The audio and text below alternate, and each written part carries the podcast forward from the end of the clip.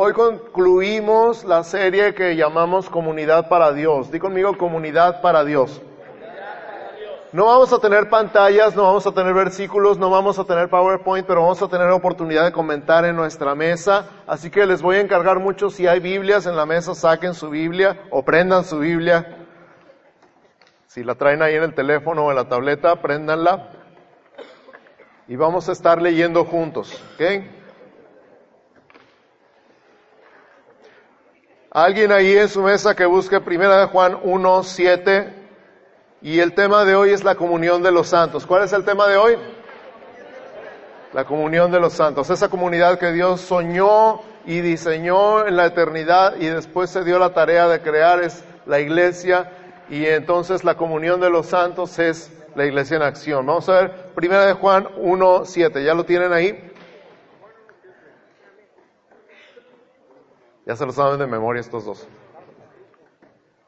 Dice, pero si andamos en luz, como Él está en luz, tenemos comunión unos con otros y la sangre de Jesucristo, su Hijo, nos limpia de todo pecado. Amén. Comunión, como el tema es comunión de los santos, es esta palabra griega que ya han escuchado hablar alguna vez, koinonía. Di conmigo koinonía. Ya, ya saben hablar griego griego antiguo. Coinonía significa muchas cosas, mucho más que comunión. Comunión o comunidad son palabras que no usamos muy a menudo en nuestro idioma español en el pleno siglo XXI. No son palabras que usamos seguido. Entonces se va perdiendo el significado y se va perdiendo el uso de la palabra. Pero coinonía significa más que comunión, escucha todo junto. Compañerismo, asociación, comunidad, comunión, participación, contacto, relación, contribución y distribución. Todo eso significa coinonía. Y todo eso significa comunión. Entonces, escucha, si andamos en luz como Él está en luz, tenemos compañerismo, asociación, comunidad, comunión, participación, contacto, relación, contribución y distribución unos con otros y la sangre de Jesucristo, su Hijo, nos limpia de todo pecado. Como que cambia un poquito el versículo, ¿verdad? Significa que todos participamos en las necesidades, en los dolores, en las alegrías, en los gozos, en las tristezas, en las preocupaciones, en las angustias de todos. Eso es comunión. Cuando dice la Biblia que si un miembro se duele, todos los miembros lloran con él. Y si un miembro recibe honra, todos los miembros con él se goza. Eso es comunión. Y luego la segunda palabra que dijimos era de los santos. Y la, la palabra hebrea para santos es Kodesh. Y la palabra griega, como lo tradujeron, es agios. Di conmigo agios. Kodesh. A ver, ya hablan hebreo y griego. Y santo significa entonces apartado, dedicado a Dios, intachable, consagrado. Di conmigo, apartado, dedicado a Dios, intachable y consagrado. Fíjate, Dios dice que tú eres santo. Dios dice que tú eres santo. No importa cómo te veas a ti mismo. No importa cómo te sientas tú mismo. Dios te ve santo, porque para Él tú estás apartado. Él ya dijo, es mío, no lo toquen.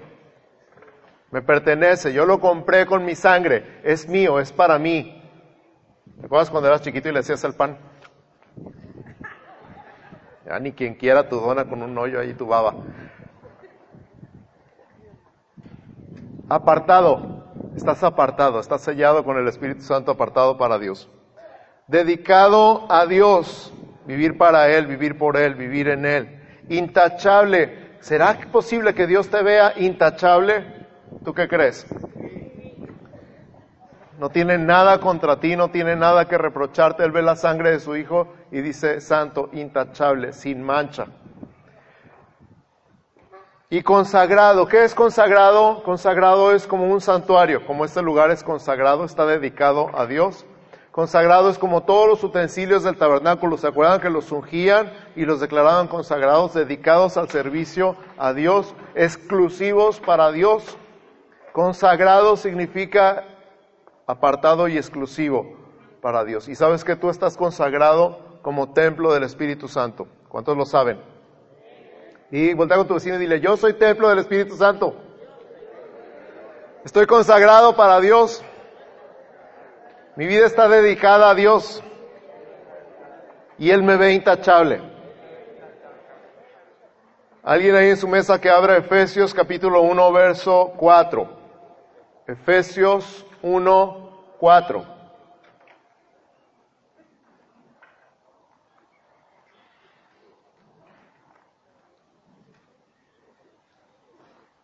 Hay algunos hace que no abrían su Biblia que ni saben dónde está Efesios. Entre Génesis y Apocalipsis. A las tres todos juntos. Una, dos, tres. Según nos escogió en Él antes de la fundación del mundo para que fuésemos santos y sin mancha delante de Él. Ahí está, escogidos antes de la fundación del mundo para que fuésemos santos, apartados, consagrados, dedicados y sin mancha delante de Él. Amén.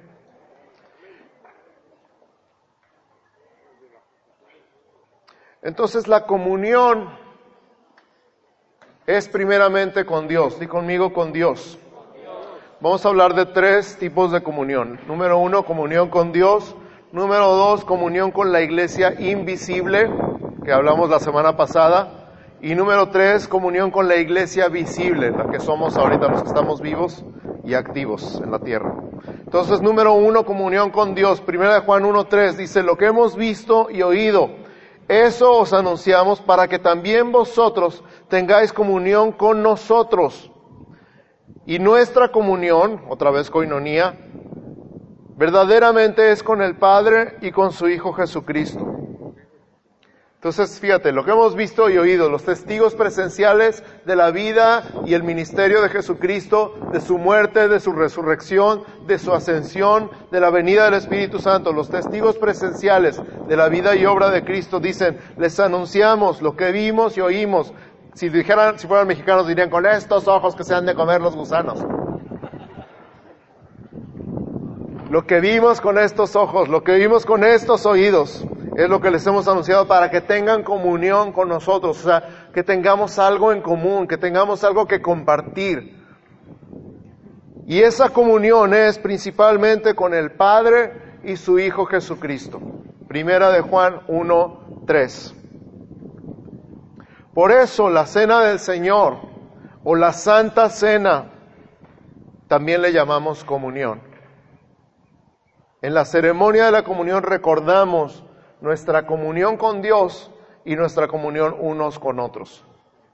Repito, en la ceremonia de la Santa Cena o de la Cena del Señor, celebramos nuestra comunión con Dios y unos con otros. Entonces la comunión es un recordatorio de lo que Dios hizo por nosotros y de que estamos todos juntos, que no estamos solos aquí en la tierra. Filipenses 3 del 7 al 11 dice, pero cuántas cosas eran para mi ganancia, las he estimado como pérdida por amor de Cristo. Y ciertamente aún estimo todas las cosas como pérdida por la excelencia del conocimiento de Cristo Jesús, mi Señor, por amor del cual lo he perdido todo y lo tengo por basura para ganar a Cristo y ser hallado en Él, no teniendo mi propia justicia que es por la ley, sino la que es por la fe de Cristo la justicia que es de Dios por la fe, a fin de conocerle y el poder de su resurrección y la participación de sus padecimientos, llegando a ser semejante a Él en su muerte, si en alguna manera llegase a la resurrección de los muertos. Dice tantas cosas Pablo en estas palabras, pero está diciendo todo lo que tengo, todo lo que soy, todo lo que he ganado, todos mis títulos, todos mis logros, mi carrera, mi trabajo, mi posición en la empresa, mi posición en el mundo de los negocios, todo lo que tengo, todo lo que soy, todo aquello en lo que me he convertido por mi propio esfuerzo, lo estimo como pérdida, lo tengo por basura, por conocer a Cristo, por tener comunión con Él. ¿Cuántos han experimentado la comunión con el Padre, con el Hijo, con el Espíritu Santo? ¿Cuántos han experimentado ser abrazados por el Padre? Y ahora tú dime, ¿lo cambiarías por un premio en el trabajo? ¿Lo cambiarías por un aumento de sueldo? ¿Lo cambiarías por un ascenso? ¿Lo cambiarías por otro título o por un título? Pablo antes de eso decía que era fariseo de fariseos y dice todos sus logros humanos. Y lo dice, pero eso no es nada, eso es basura. A fin de conocerle, conocer el poder de su resurrección, la participación de sus padecimientos. Ahí está otra vez coinonía, participación. ¿De qué? De sus padecimientos. ¿Para qué?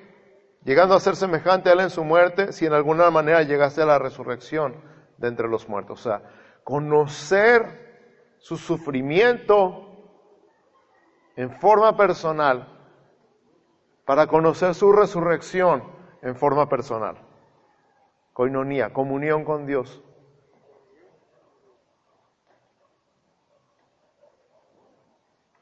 Cuando el sacrificio de Cristo se convierte en algo personal, no en algo histórico, no en algo que vi en una película, no en algo que me platicaron, hay un momento en la vida que el cuerpo partido de Cristo se vuelve tuyo.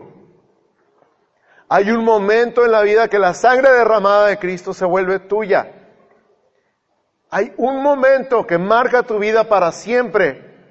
Cuando te cae el 20, que dices, esa sangre fue por mí. Después de ese día tu vida nunca vuelve a ser la misma. Porque entonces ya no es, ay, pobrecito Jesús lo mataron. Porque así decíamos antes, ¿verdad? Cuando reconoces que cada golpe, cada azote, cada insulto, cada espina y cada clavo fueron por amor a ti. Y te cae el 20 y te entra hasta lo más profundo del corazón y de tu espíritu y dices, fue por mí, lo hiciste por mí tu vida cambia para siempre. Nunca vuelves a ser el mismo. Y entonces es cuando dices, Dios, aquí está mi vida, te la entrego, te pertenezco por completo, tú me compraste con tu sangre. Deja de ser un cliché y se convierte en el lema de tu vida. Eso es comunión con Dios. Número dos, di conmigo número dos. Comunión con la iglesia invisible. Ya se les acabó la pila. Comunión con la iglesia invisible. La semana pasada dijimos que la iglesia invisible es la suma de todos los creyentes de todas las edades en toda la historia de la humanidad. Desde Génesis 3.15, cuando Dios dio la primer promesa que la simiente de la mujer aplastaría la cabeza de la serpiente, alguien comenzó a creer en él. Y desde los tiempos de los patriarcas, desde Abraham, de Isaac y de Jacob y de José, creyeron que venía el Mesías, el enviado, el ungido, el salvador de la humanidad. No lo conocieron, no lo vieron con sus ojos, pero creyeron en él. Y después, miles de años después, vino Cristo. Y después de él hemos creído en él, miles de años después la suma de todos los creyentes de todas las edades, de toda la historia de la humanidad, constituimos la iglesia invisible. Y abre tu Biblia en Hebreos capítulo 12, versos 22 al 24. Hebreos 12, 22 al 24.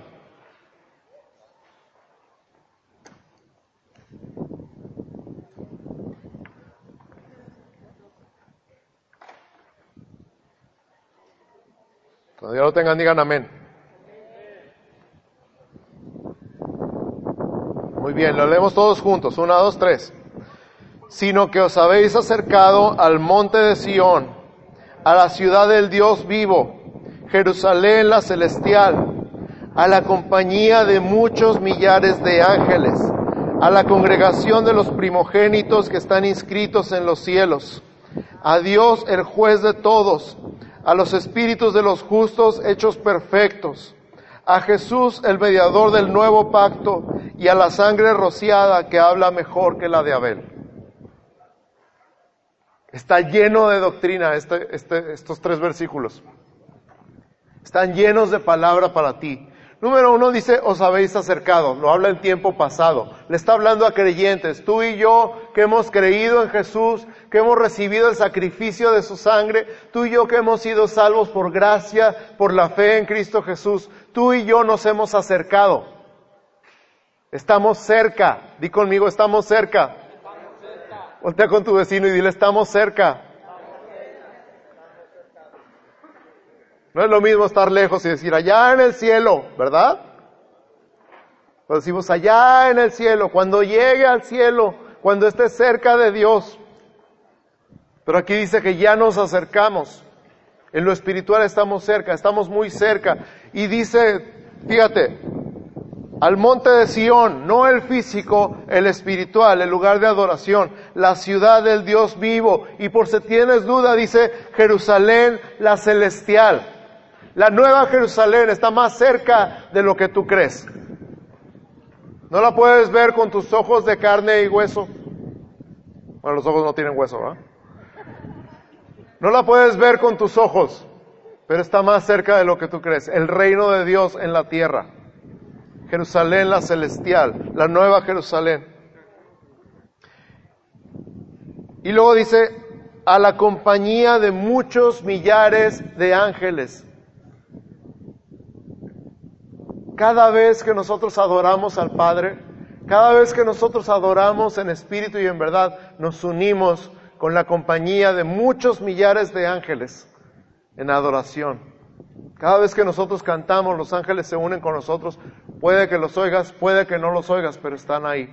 Estamos unidos en lo espiritual, adorando y bendiciendo al Padre en espíritu y en verdad. Y luego dice, a la congregación de los primogénitos que están inscritos en los cielos. ¿Por qué dice los primogénitos? Ahora, yo soy primogénito y puedo decir, sí, primogénito, yeah. Pero si tú no eres primogénito, a lo mejor tú eres el hermano sándwich. Que no es ni el mayor ni el menor. El que menos pelaban de chiquito. A lo mejor tú eres el hermano menor, el que era más travieso porque le costaba más llamar la atención de sus papás. El que le hacía la vida de cuadritos a los hermanos mayores. ¿Por qué dice aquí la congregación de los primogénitos? ¿Por qué? ¿Por qué nada más los primogénitos? ¿Qué derechos tienen los primogénitos? Todos, de hecho. la Biblia, el primogénito era el que heredaba. En las genealogías vemos puros primogénitos. Dice, tuvo, vivió tantos años y tuvo a fulano y vivió tantos años más y tuvo otros hijos e hijas. Nada más el nombre del primogénito permanecía. El primogénito heredaba el doble que los demás hermanos. Y llevaba el nombre y dirigía la compañía hasta la fecha entre los judíos. El primogénito dirige la compañía después de su papá.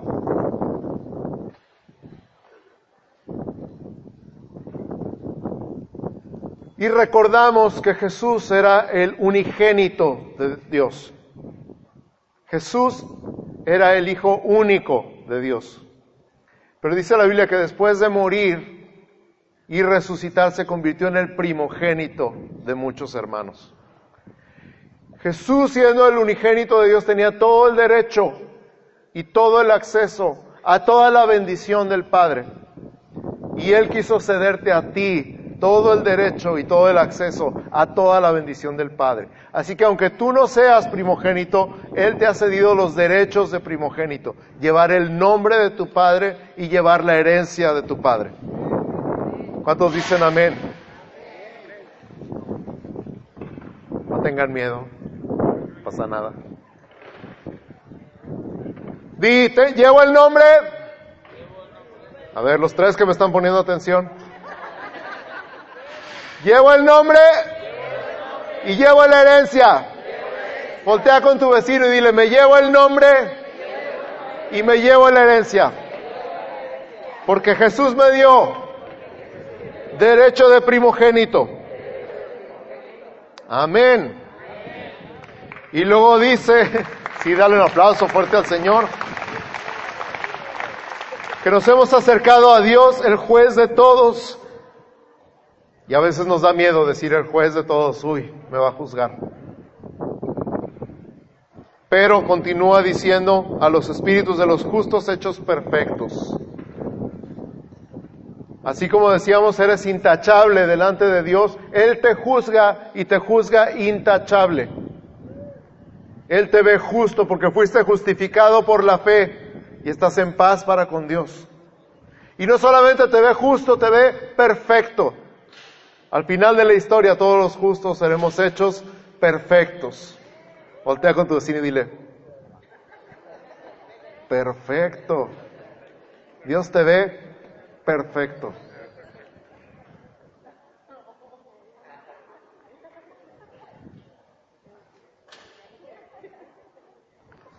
Sí, es Leslie.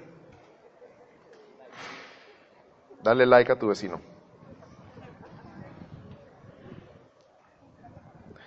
Y continúa diciendo a Jesús el mediador del nuevo pacto, aquel pacto que celebramos en la comunión otra vez, y a la sangre rociada que habla mejor que la de Abel. La sangre de Abel clama venganza, ¿se acuerdan? Génesis. La sangre de Abel clama venganza. La sangre de Jesús clama perdón. La sangre de Abel clama venganza, la sangre de Jesús clama perdón. A esa sangre nos hemos acercado no a la sangre de Abel. ¿Cuántos le dan gracias a Dios por la sangre de Jesús? Amén.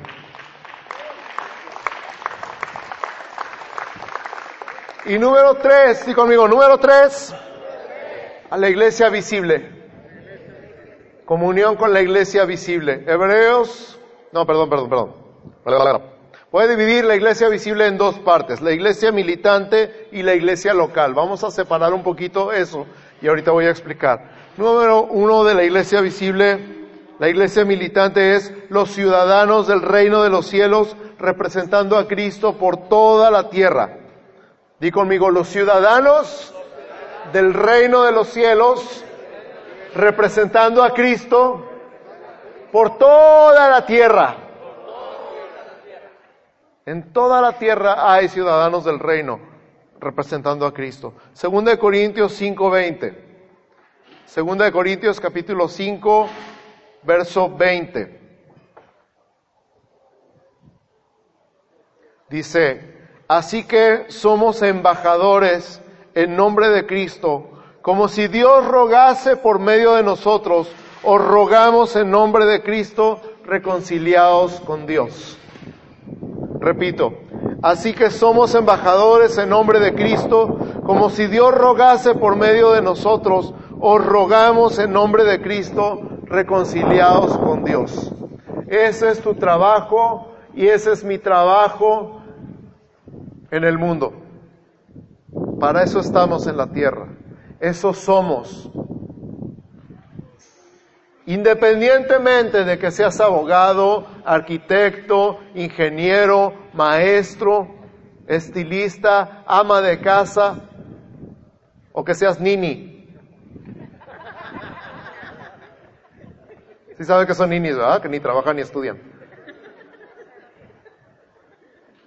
Eres un embajador del reino de los cielos en la tierra. Eres un representante de Cristo en la tierra.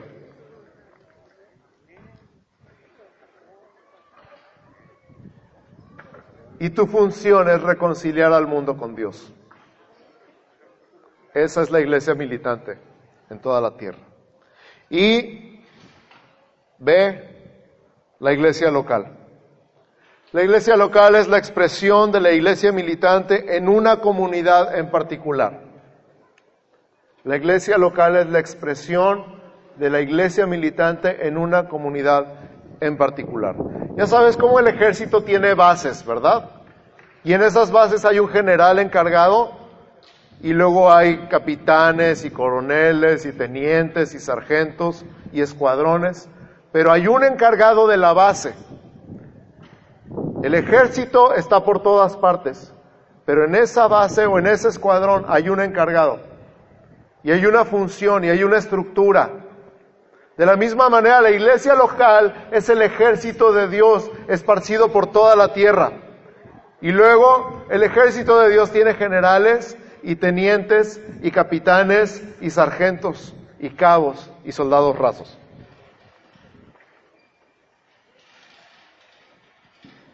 La iglesia local es el cuartel del ejército de Dios. Y tú y yo estamos aquí como parte de ese cuartel. Hay muchos ejemplos de la iglesia local en la Biblia, pero voy a escoger uno. Primera de Corintios capítulo 16, verso 19. Primera de Corintios 16, 19. Dice, las iglesias de Asia os saludan. Aquila y Priscila, con la iglesia que está en su casa, os saludan mucho en el Señor. Las iglesias de Asia les mandan saludos. Qué padre, ¿verdad?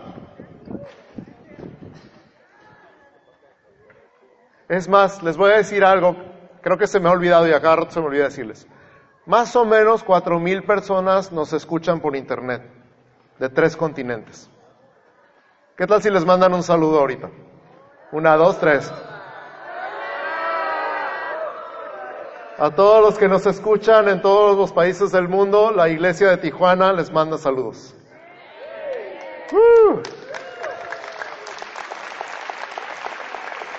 La Iglesia Evangélica San Pablo Central les manda saludos. Así que, comunión, coinonía.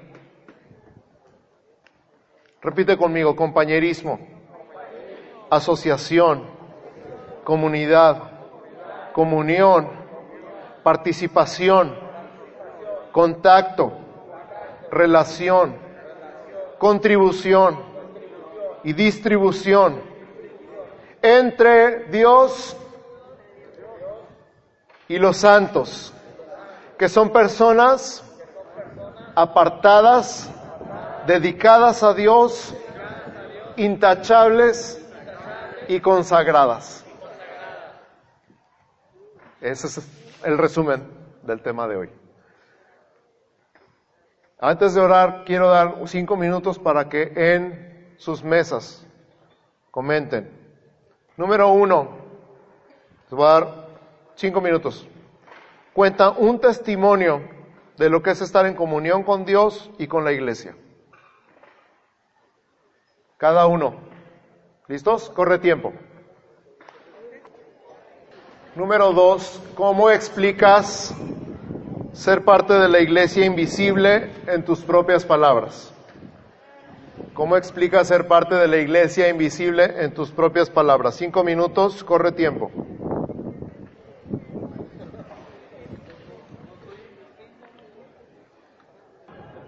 Número tres. Pongan atención. Número tres. ¿Cómo aplicas en la práctica ser un embajador de Cristo en la tierra? ¿Cómo aplicas en la práctica ser un embajador de Cristo en la tierra? Corre tiempo. Ok, tiempo. Vamos a regresar nuestra atención acá en lo que Eliseo va pasando aquí enfrente. Vamos a, a meditar un segundito en esta palabra, todos juntos. Escúchame. Necesitas, necesitas, todos necesitamos experimentar la comunión con el Espíritu Santo para poder experimentar la comunión con los santos. Voy a repetir esto. Necesitas, todos necesitamos experimentar la comunión con el Espíritu Santo para poder experimentar la comunión con los santos. Si no, ahí es cuando salimos peleados y enojados y eh, nos metemos en chismes y en broncas, pero si estamos en comunión con el Espíritu Santo, voy a repetir la definición, escuchan y siente, con, escucha con el corazón, compañerismo con el Espíritu Santo, asociación con el Espíritu Santo, comunidad con el Espíritu Santo, comunión con el Espíritu Santo. Participación con el Espíritu Santo, contacto con el Espíritu Santo, relación con el Espíritu Santo, contribución con el Espíritu Santo. Y distribución, podría decir, de lo que el Espíritu Santo te da para dar a los santos. Y entonces tu corazón va a ser cambiado y puesto a tono o en la frecuencia del Espíritu Santo y vas a poder tener esto mismo con los santos, con el resto de la iglesia. Y vas a experimentar todo esto en la iglesia y nunca más vas a sentir que estás navegando solo por la vida. Nunca más vas a sentir no tienes a quien acudir, a quien llamar, a quien pedirle oración, a quien pedirle apoyo. Porque vas a decir, tengo un ejército de hermanos con los que puedo contar. Y ellos pueden contar conmigo. Porque eso es comunión. Todo eso lo vamos a celebrar ahorita con el pan y con la copa.